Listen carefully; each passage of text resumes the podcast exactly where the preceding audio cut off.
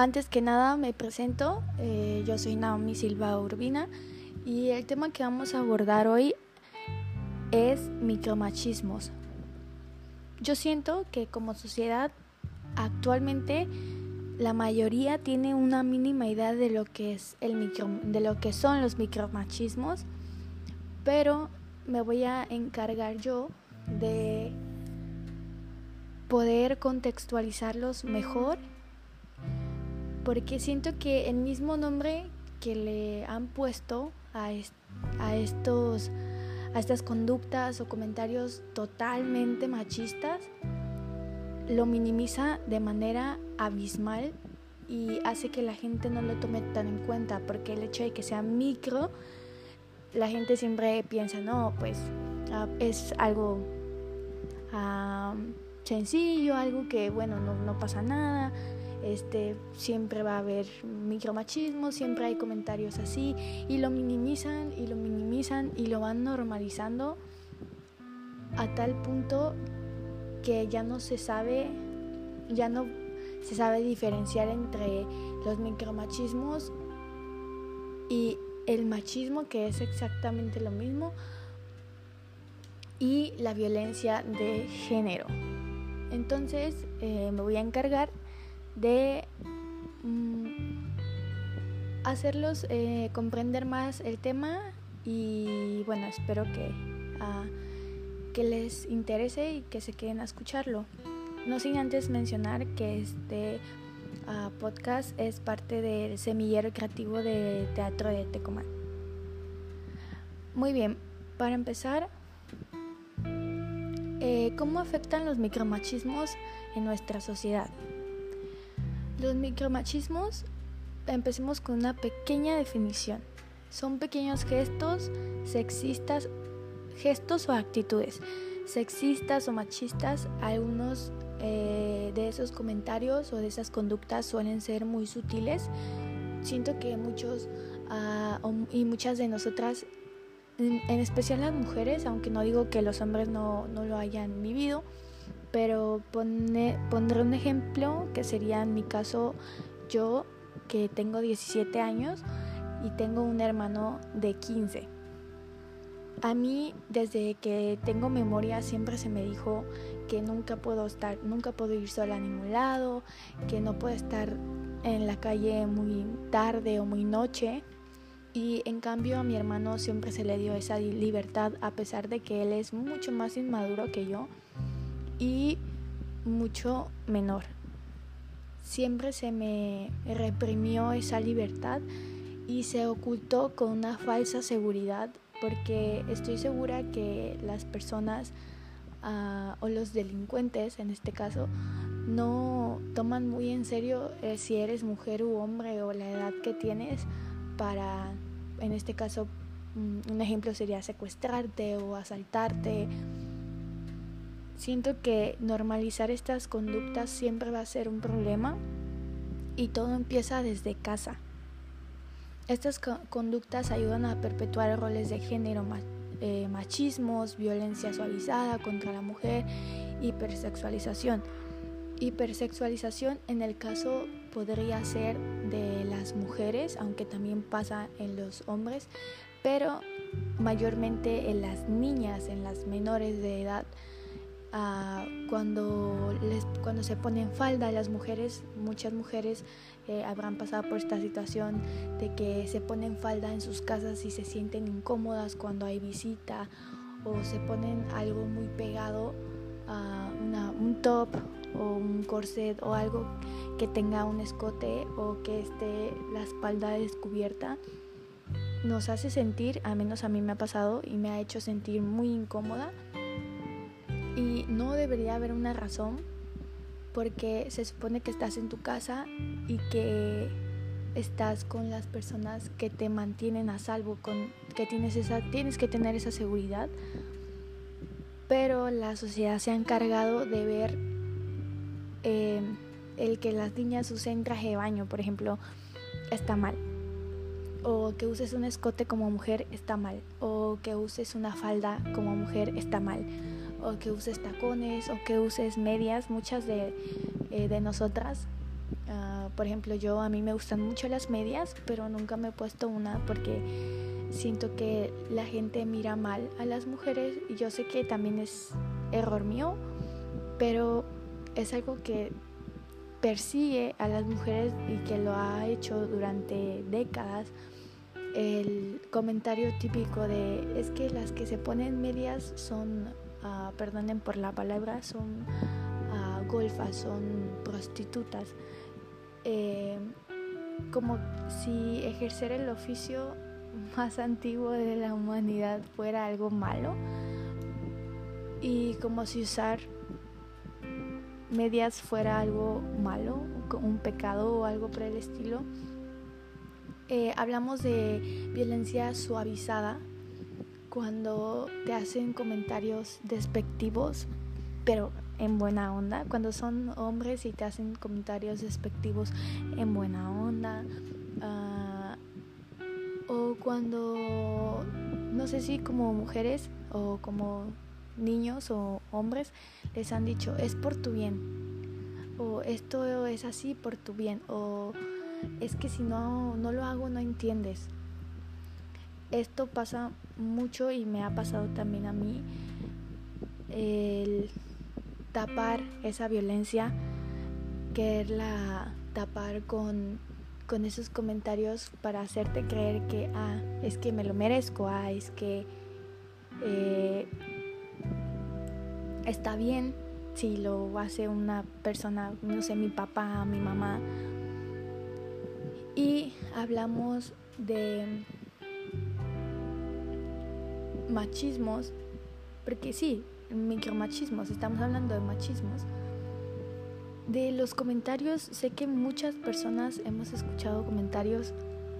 ridículos, ridículos. Y al menos en mi experiencia siempre me ha gustado uh, intentar romper esos comentarios. En mi casa hay un comentario muy sonado siempre que lo dice mi madre y yo sé que es porque ella fue criada de manera diferente pero siempre me gusta contra, contrarrestarlo. Eh, el comentario que yo siento que muchas hemos escuchado, muchas que tenemos hermanos menores o mayores, varones, que nos dicen a nuestras madres, bueno, es que tú como hombre tienes que trabajar porque tú vas a mantener a tu familia y ella como mujer tiene que saber cocinar, tiene que saber hacer los quehaceres porque ella va a que la mantengan porque ella si no se uh, si no sea tonta puede conseguir un buen marido y que la mantengan. Y algo que me gusta mucho mencionarle es que no necesito ningún hombre que me mantenga, que puedo salir adelante sola, que puedo estudiar, que puedo trabajar, que puedo ganar lo doble, que puedo darme una buena vida y ser independiente, porque para eso nací, para ser independiente, para cuidarme a mí, para amarme a mí. Y siento que ese comentario en todas las familias nunca falta. El hecho de que por ser mujer tengas que cuidar a tus, tener hijos, cuidar a, tus hijos, atender a tu esposo, que te traten de forma indigna, que te traten de manera que tengas que soportar golpes, que tengas que soportar ofensas, que te tengas que quedar callada ante comentarios despectivos hacia tu persona. Y todo esto viene de muchísimos años atrás. Todo esto viene de generaciones y generaciones de personas que no han podido detener todos, eh, todas estas pequeñas situaciones, todos estos micromachismos que en algún momento han arrebatado incluso vidas, porque si hablamos de violencia suavizada y la normalizamos y escarbamos un poquito más, podemos ver que detrás de una relación tóxica de una pareja eh, heterosexual o cualquiera sea en su caso, en este caso pongamos una mujer y un hombre, el que la mujer o el hombre, en este caso pongamos el hombre, haya, no sé, asesinado esas noticias de que hubo un feminicidio, si escarbamos en esa relación podemos darnos cuenta muchas veces que hubo muchas señales en las que la pareja o la misma mujer hablaba o las personas a su alrededor veían claramente cómo estas personas Uh, cómo esta relación estaba muy disfuncional, cómo el hombre le gritaba, cómo el hombre la humillaba, cómo el hombre uh, la trataba muy mal y ella lo escondía. Uh, es que me ama, es que lo hace porque me quiere. Muchas veces todas estas situaciones tienen como todo sus señales de alerta, tienen, tienen las señales y muchas personas las ven pero las ignoran. Y esto es porque empezamos a normalizar la violencia suavizada, los, los, los insultos, uh, los insultos suaves, digamos, um, los pequeños empujones, los, las arrebatadas, las Ah, cuando toman de las, de las manos muy fuerte, cuando te jalan, cuando, cuando te gritan incluso, cuando te quieren levantar la voz y cuando te hacen comentarios hirientes. Siento que es muy importante no normalizar los, los micromachismos por el hecho de que en el nombre venga micro. Se les llama micromachismos porque son conductas sutiles, gestos pequeños, pero si se normalizan a grandes rasgos van a generar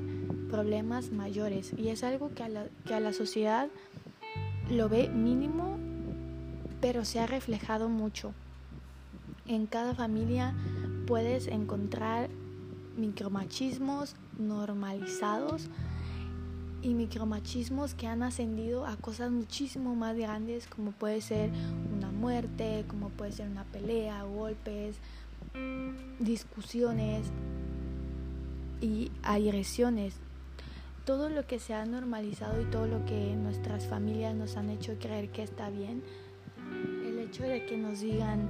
es que un hombre es más fuerte, tú te tienes que quedar callada porque tu marido te puede mi, mi madre me ha dicho a mí muchísimas veces que si yo me apendejo me voy a conseguir un marido y si yo sigo siendo como soy porque yo soy algo rebelde me va a poner mis chingazos, me va a poner mis golpes y es algo que ella lo ve como chistoso, pero no es gracioso. Si te pones a pensar, muchas mujeres han vivido eso, muchas mujeres han perdido la vida por eso y la razón es que se normalizó tanto y gracias a, las personas, a las feministas que me han abierto los ojos, es que no, eh, no he normalizado esas conductas, porque eso lleva a relaciones tóxicas, a relaciones peligrosas, a que,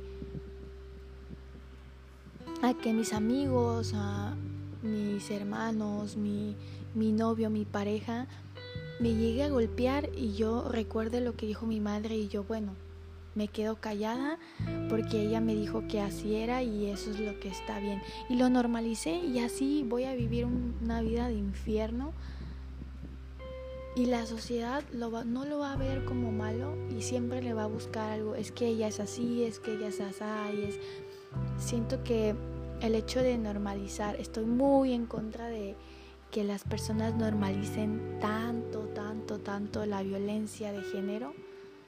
Y es algo que al menos yo he intentado romper. Siempre que veo algún tipo o escucho algún tipo de comentario o veo alguna situación, siempre trato de intervenir y de poner o hacer un comentario para poner las cosas en orden o en su lugar porque lo más importante que he aprendido acerca del machismo es nunca quedarte callada, no importa qué, tu dignidad y tu integridad es más importante como persona.